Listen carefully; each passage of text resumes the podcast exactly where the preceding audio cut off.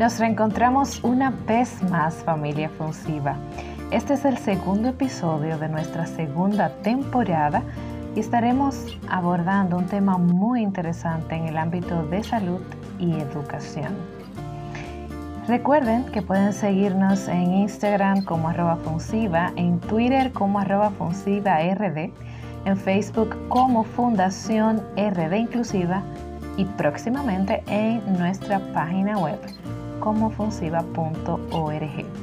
Además, nuestra programación la puedes encontrar en Anchor, Spotify, Copy Reels, Radio Public, Pocket Cast, Google Podcast y YouTube como Funsiva Radio.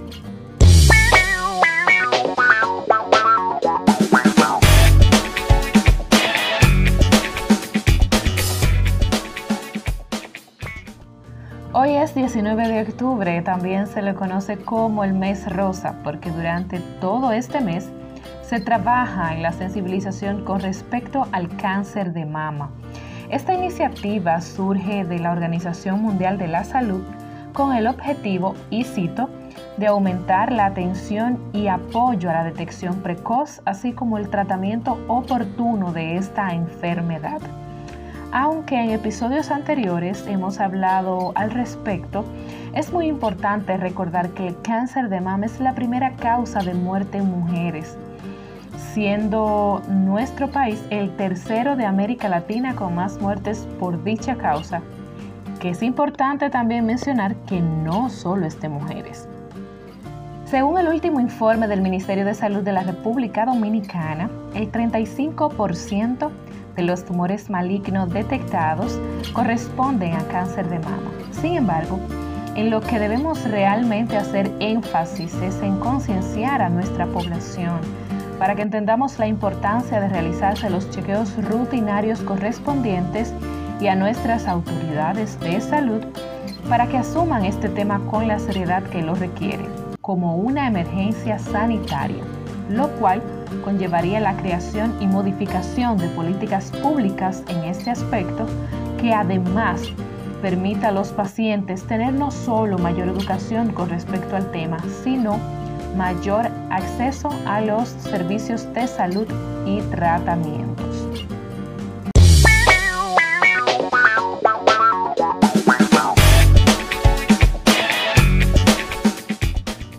Pero este mes de octubre, que siempre enfatizo no debería ser solo un mes, quisiera hacer algo diferente y resaltar la labor de cuatro instituciones que llevan a cabo un trabajo ejemplar y digno de reconocer, con el fin de brindar soporte a tantas mujeres, hombres y familias que pasan por un diagnóstico, llevando, como bien reza nuestro título, aliento en medio de la tempestad. Me ha tocado estar de cerca con algunas de ellas de una u otra forma y la verdad es que admiro enormemente cada acción que realizan en favor de esta causa, que repercute positivamente, directa o indirectamente en toda nuestra sociedad. Quisiera comenzar con una muy especial, no solo por la labor que realiza, sino porque su presidente es una guerrera más que probada, sobreviviente tres veces a diferentes tipos de cáncer y una mujer, madre, esposa y amiga a la que admiro enormemente. Me refiero a cicatrices que salvan vidas en la figura de la periodista Isabel Peña. Esta fundación promueve la importancia de la prevención y detección temprana de cáncer de mama pero no solo trabaja durante el mes de octubre en los diferentes eventos que suele llevar a cabo, sino todo el año, gestionando medicamentos de alto costo para pacientes, llevando útiles escolares a hijos de familias afectadas con el fin de aligerar un poco la carga, creando sesiones especiales para la gestión de pelucas y prótesis para mujeres que han perdido el pelo natural debido a los diversos tratamientos, como suele ocurrir, y aquellas que han sido mastectomizadas, entre otras. Cicatrices que salvan vidas es una voz para todos aquellos pacientes que de alguna forma no tienen los accesos a medios, instituciones y autoridades, haciendo visibles las precariedades a las que se enfrentan la mayor parte de las personas diagnosticadas. Una verdadera guerrera luchando con otras tantas guerreras y por otras tantas guerreras y guerreros, al igual que sus familias una labor ejemplar. Muchísimas gracias, estimada Isabel. Y bueno, la fundación que voy a mencionar ahora es una que constantemente devuelve la sonrisa a mujeres que han sido sometidas a mastectomías. Me refiero a Agujetas Solidarias en Acción en la persona de la señora Aida Bornigal y equipo. Como bien menciona su presentación en Instagram, esta organización sin fines de lucro lleva amor, esperanza y solidaridad a través de sus manos a la República Dominicana mediante prótesis mamarias tejidas a sobrevivientes de cáncer de mama de forma gratuita. Sí, como escucharon. Agujetas Solidarias en Acción cuenta con un grandísimo equipo de voluntarios que se unen con la finalidad de tejer prótesis mamarias para mujeres afectadas con cáncer de mama. Pero no se crean que es así de fácil como suena. En una conversación anterior con la señora Aida Bornegal expuso todo el protocolo que deben cumplir desde los materiales que utilizan hasta los tamaños y rellenos.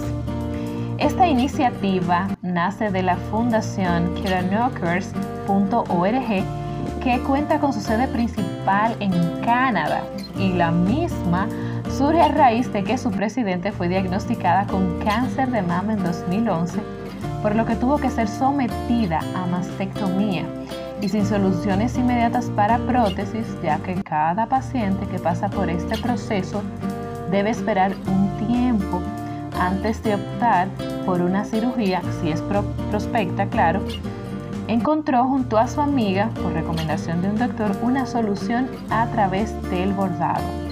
Además, para nadie es un secreto también que las prótesis son muy, muy costosas.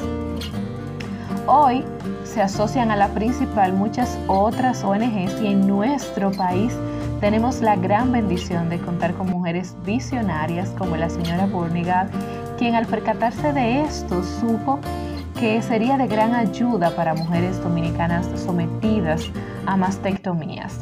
Hoy colaboran con hospitales, clínicas, fundaciones, eventos, en fin, una colaboración inigualable.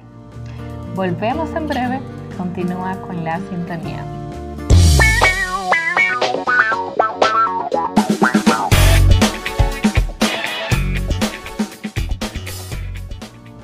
Gracias por continuar con nosotros.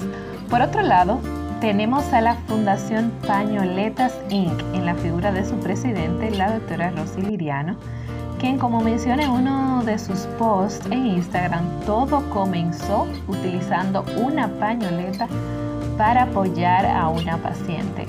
Como pueden encontrar en su descripción, la fundación tiene como iniciativa el apoyo emocional a pacientes y sobrevivientes de la enfermedad de cáncer y a sus familiares. Fundación Pañoletas realiza diversas actividades con el fin de concienciar e incentivar la detección y atención temprana que es imprescindible para un tratamiento oportuno.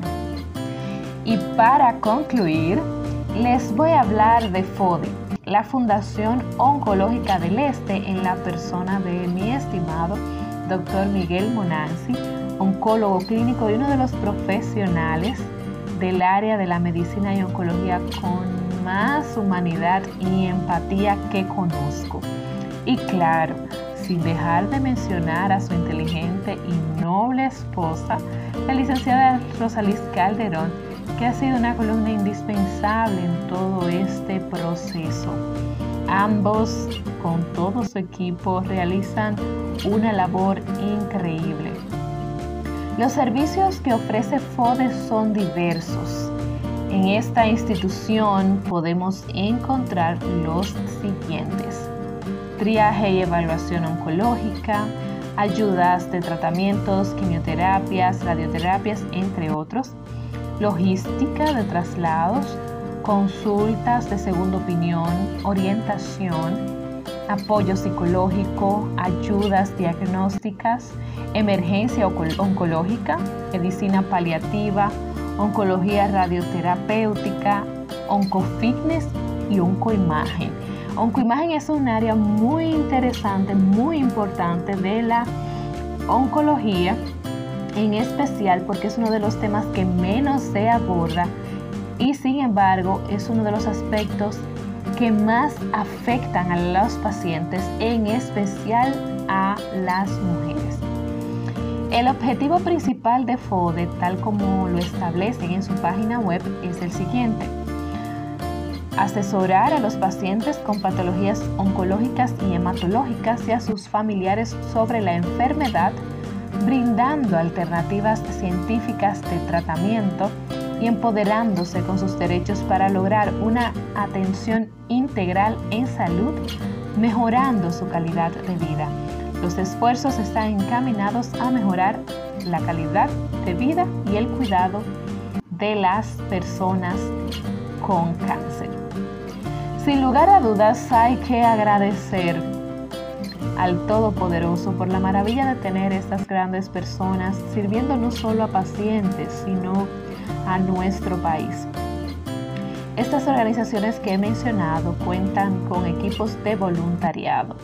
Así que ya sabes, si estás pensando en unirte a algún equipo, pues aquí tienes cuatro opciones. Si deseas participar, contáctalas, contacta alguna de ellas y únete a estos grandes equipos. Los puedes buscar en Instagram, todos tienen cuentas, cuentas de Instagram, algunos tienen página web y también lo puedes encontrar en Facebook. Así que dale una miradita a estas páginas y chequea las actividades que han estado realizando y que realizan no solamente durante este mes, sino durante todo el año. Y a toda nuestra población, recuerden, un diagnóstico a tiempo es la diferencia. Aunque este episodio ha sido un poco cortito, yo me despido y nos reencontramos en el capítulo 3 de la segunda temporada de Funsiva Radio. Recuerden que pueden seguirnos en Instagram como arroba funsiva, en Twitter como arroba en Facebook como Fundación RD Inclusiva. Además, nuestra programación la puedes encontrar en Anchor, Spotify, Copyright, Radio Public, Pocket Cast, Google Podcast y YouTube como Funsiva Radio. Brillanca Rodríguez estuvo con ustedes. Hasta la próxima.